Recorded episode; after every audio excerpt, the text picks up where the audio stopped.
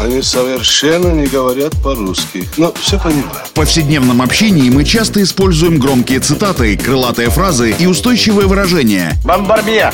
Киргуду! И даже не задумываемся об их истинном смысле и тайном происхождении. Что он сказал? Игра в слова. Настало время узнать тонкости известных метафор и речевых оборотов. Пуль железо, не отходя от кассы.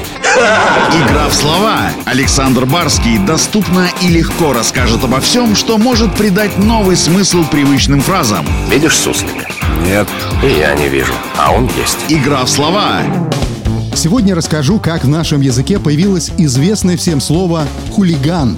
Так обычно говорят о человеке, который занимается хулиганством, ну, то есть грубо нарушает общественный порядок, открыто выражает свое неуважение к устоявшимся нормам общества. Игра в слова.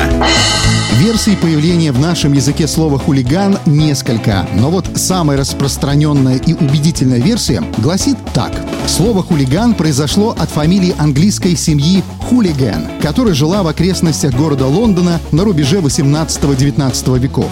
Должен вам сказать, что это та еще семейка была, хулиган. Она имела прескверную репутацию. Это были уличные бродяги, прыткие на скандалы и безобразие. Попирая все юридические и моральные нормы, родичи во главе с Патриком Хулиганом промышляли в округе разбоем, дебоширили и участвовали в погромах. В общем, были абсолютно жуткими типами. Даже знатные лондонцы нередко страдали от набегов семьи хулиган. Дурная слава об этой асоциальной семейке разлетелась по всей Англии. Вскоре фамилия разбойников хулиган вошла в лексикон лондонцев, которые начали так называть городских озорников и всех тех, кто бунтовал против устоявшихся порядков. Особенно широко слово «хулиган» использовали в Скотланд-Ярде.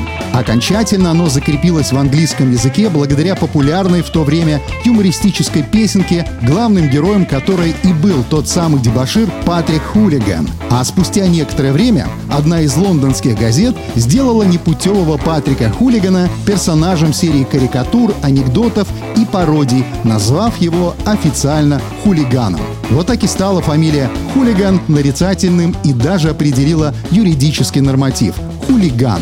Желаю вам спокойствия и жить в мире и согласии.